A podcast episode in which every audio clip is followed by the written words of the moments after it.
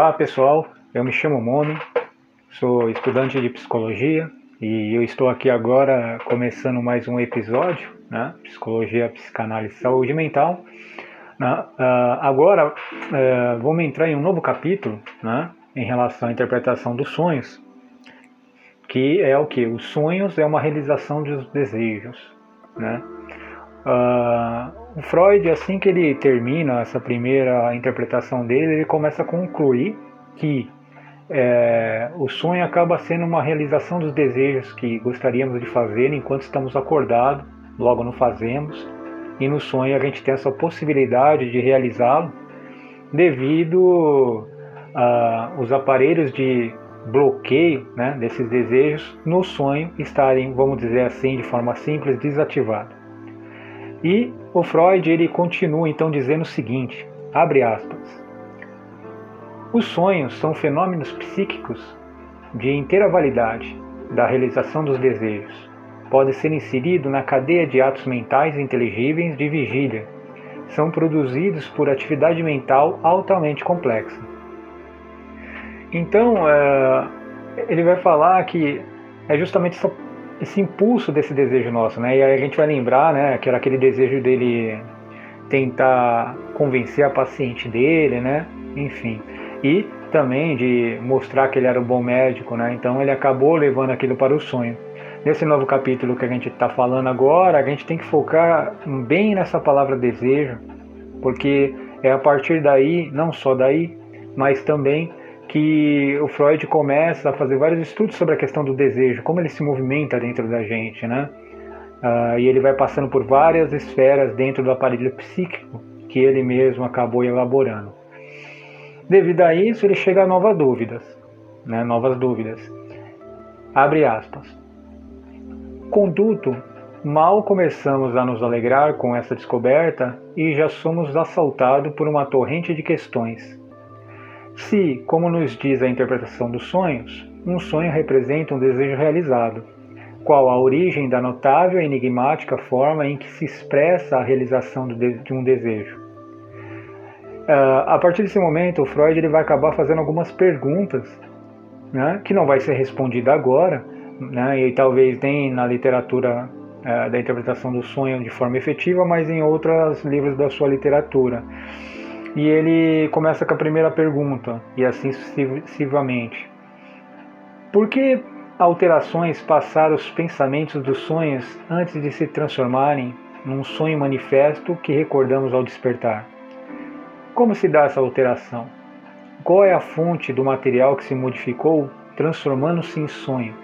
Qual a fonte das numerosas peculiaridades que se, de, que se devem observar nos pensamentos dos sonhos, tais como, por exemplo, o fato de poderem ser mutuamente contraditórios. Pode um sonho dizer-nos dizer algo de novo sobre nossos processos psíquicos internos?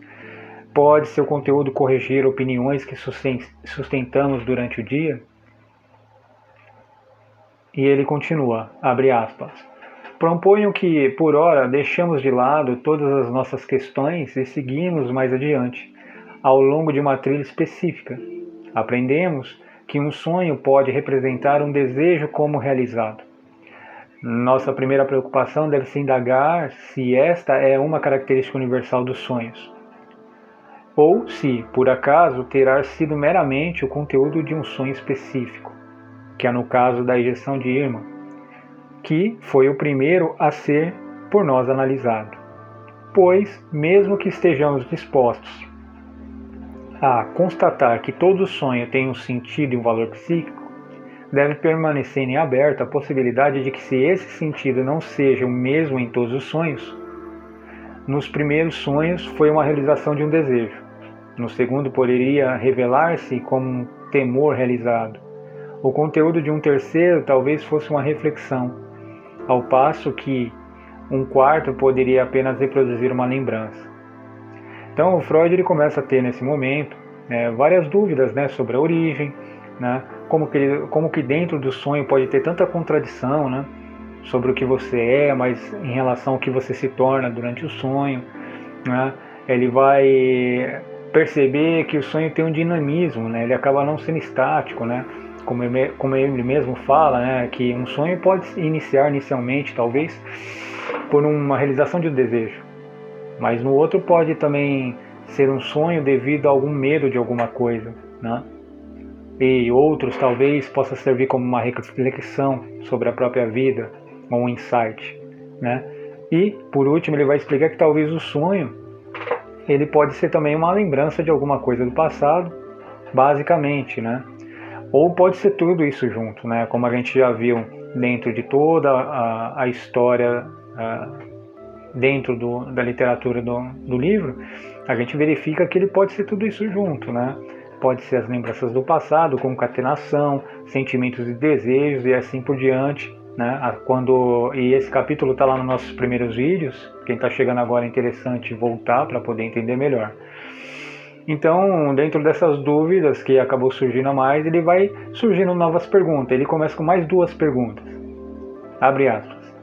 Encontramos outros sonhos impregnados de desejo além desse? Ou será, talvez, que não há outros sonhos senão os sonhos relativos ao desejo? Né? Então, ele está perguntando: será que é só relativo impregnado de desejo ou não? Né? E aí ele vai dar mais um exemplo. Ele vai, vai é, exemplificar melhor as coisas. Abre aspas. É fácil provar que os sonhos muitas vezes se revelam sem qualquer disfarce como realização de desejos de modo que talvez pareça surpreendente que a linguagem dos sonhos não tenha sido compreendida há muito tempo. Por exemplo, há um sonho que eu posso produzir em mim mesmo quantas vezes eu quiser experimentalmente. É, por assim dizer, se à noite eu comer anchovas ou azeitonas ou qualquer outro alimento muito salgado, ficarei com sede de madrugada e a sede me acordará. O Freud ele fez alguns experimentos né, para ver como que ele reagia, como que funcionaria o sonho. Né? Só que isso ele não vai falar nesse livro em si, da interpretação do sonho, ele acaba falando em outros livros da sua literatura. Né? Uh, da forma que eles tentavam fazer um sonho controlado, vamos dizer assim. Né? E aí é como ele vai explicar aí, né, no caso da enxova, né, devido ser salgado, ele vai acabar acordando. E ele continua, meu, é, abre aspas. Mas o meu despertar será prescindido por um sonho, sempre com o mesmo conteúdo, ou seja, de que eu estou bebendo. É, o sonho pode estar sem, é, o sonho estar engolindo a água em grandes goles e ela, é, é, e ela tem um delicioso sabor que nada senão uma bebida fresca pode se igualar quando se está queimando de sede. Então acorda e tem que tomar uma bebida de verdade.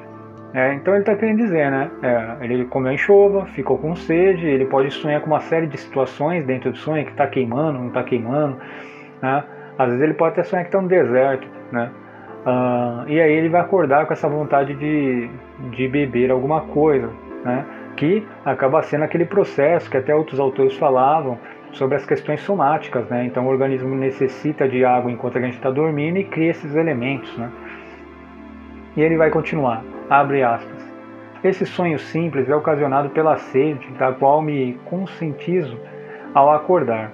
A sede dá origem a um desejo de beber, e o sonho me mostra esse desejo realizado. Ao fazê-lo, ele executa uma função que seria fácil adivinhar.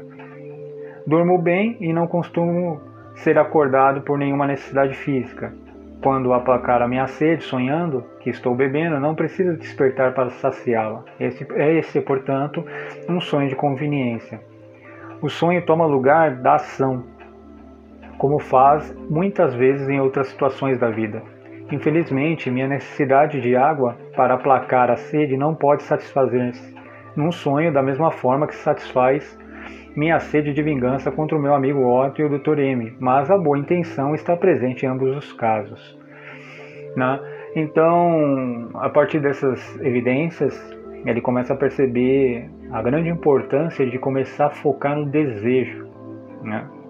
E ele vai falar que esse desejo, que ora possa estar em, de uma forma inconsciente, né? até reprimido em alguns casos, pode começar a se manifestar né? Uh, nos seus sonhos. Né? E talvez atrapalhar de uma, alguma forma na vida de vigília ou acordado, né? fazendo com que a pessoa ache diversas outras coisas, indo até para algumas questões sobrenaturais. Né? Pode ser, claro, isso é uma especulação minha. Mas o que se percebe é que ele fez alguns experimentos né, de uma forma mais consciente né, com ele mesmo, mas ele não foi o único que só fazia isso. Né? Se as pessoas que acompanharam os primeiros episódios vai perceber que outros autores tentaram fazer coisas parecidas. Né? Agora vamos entrar em mais um sonho dele. Esse sonho é mais curto, né? que eu chamei, eu mesmo chamei do sonho da sede. Né? E ele vai continuar. Abre aspas. Não faz muito tempo, este mesmo sonho me exibiu algumas modificações. Eu já sentira a sede antes mesmo de adormecer e esvaziava um copo de água que estava na mesa ao lado da cama. Algumas horas depois, durante a madrugada, tive um novo ataque de sede, e isso teve resultados inconvenientes. Para me servir de água, eu teria de me levantar e apanhar o copo que estava na mesa ao lado da cama da minha esposa. Assim tive um sonho apropriado, em que minha mulher me dava de beber de um vaso e esse vaso era uma, uma urna cinerária, né? aquelas onde coloca os restos mortais de pessoas que são queimadas. Que eu trouxe de uma viagem minha da Itália, né? do qual mais tarde eu me desfiz. Mas sua água tinha um sabor tão salgado, evidentemente por causa das cinzas, que acordei. Né? E agora ele vai, é, dentro desse experimento, ele vai explicar o sonho, o que poderia ser. Tudo isso. Abre aspas. É de se notar a forma conveniente como tudo se organizava nesses sonhos, visto que sua única finalidade era realizar um desejo. O sonho poderia ser completamente egoísta. O amor ao comodismo e à conveniência não é realmente compatível com a consideração pelas outras pessoas. A introdução da urna cinerária foi provavelmente outra realização do desejo. Eu lamentava que o vaso já não estivesse em meu poder, tal como o copo de água na mesa da cabeceira da minha mulher que estava fora do meu alcance. Também a urna, como as suas cinzas, ajustavam-se ao sabor salgado em minha boca, que já então é, tornara-se mais forte e que eu sabia estar fadado a me acordar. Então é, ele acaba entrando nessa conclusão que possa ser um desejo, primeiro pela é, se desfer, ele mesmo se desfazer né, de uma urna que talvez em algum momento ele não queria, né, acaba sendo a realização de um desejo, porque é, ele acaba é, sentindo essa necessidade orgânica, né? Ele acabou, como ele repetia muito esse exercício em relação à sede para entender melhor o sonho, ele mesmo começa a dizer que é, ele sentia a sede mesmo antes de adormecer. Né? Então ele já fez um condicionamento né, com o organismo dele. Né? Então, o que fica interessante a gente pensar é que é, talvez, né, pelo menos até aqui, o Freud vai explicar melhor né, os desejos e tal é, dentro dos sonhos, mas é, a gente prestar atenção em nossos desejos, né? Como que eles estão sendo trabalhados dentro do sonho? Que daí talvez a gente vai ter uma pista, né? Como o que está acontecendo também no nosso dia a dia. Né? Eu lembro muito tempo atrás, né? Eu fazendo uma prévia análise de uma pessoa e ela falava que ela sonhava com uma roda de 12 pessoas e ela estava no meio né? E seis dessas pessoas é, criticavam e outras seis não. Né? E toda essa história era baseado no trabalho dela, né? O trabalho que ela fazia em uma empresa. Eu perguntando para ela, para mim saber mais pistas, né, do seu dia a dia, na sua vida normal, e ela me diz que seis pessoas ela gostava mais e outras seis ela não gostava mais. E ela contou também que em alguns momentos ela se sentia pressionada né, dentro dessa empresa né, em relação ao seu próprio trabalho. Claro que esse caso que eu peguei foi até um pouco mais longo, né, É, mas para resumir, também era um desejo, né? Então, ela era o desejo dentro dessa empresa né, dela, que, era o que talvez, né? Talvez ter um ambiente de trabalho mais saudável, talvez não ter esse conflito todo, né? Só que se a gente for imaginar e pegar como analogia as histórias do Freud, ela não poderia sair brigando com todo mundo dentro da empresa, porque existe um padrão social que força, né, a gente não fazer determinadas coisas, porque senão a gente manda embora. Só que no sonho isso não acontecia. No sonho ela vai fazer talvez coisas, né, que seria a vontade dela fazer no dia a dia, né? Eu contei esse caso para vocês agora, que foi uma das pessoas que eu acabei analisando, né? Já faz um ano. E foi bem interessante que tenha realmente a ver, né? Uh, claro, de uma forma qualitativa, né? Alguns elementos, alguns elementos do sonho ou origem deles em relação aos nossos desejos, né? Bom, é isso, pessoal. É, foi mais um episódio. Né? Para quem está chegando no podcast agora, é, se inscreva no, no, no, canal do podcast de Spotify ou seu gerenciador favorito, né? Que está da Apple e em alguns outros. Uh, dúvidas, mande é, para o meu WhatsApp, caso tiver algum sonho que precise que eu possa fazer algum tipo de análise de forma qualitativa e nada em relação a qualquer tipo de diagnóstico. Uh, o número é 911 8748 2345, né? ou pelo e-mail a branca e o preto arroba gmail.com. Muito obrigado às outras pessoas de outros países que estão escutando também, né? E, e pela audiência que a cada semana está aumentando. Muito obrigado a todo mundo e até mais.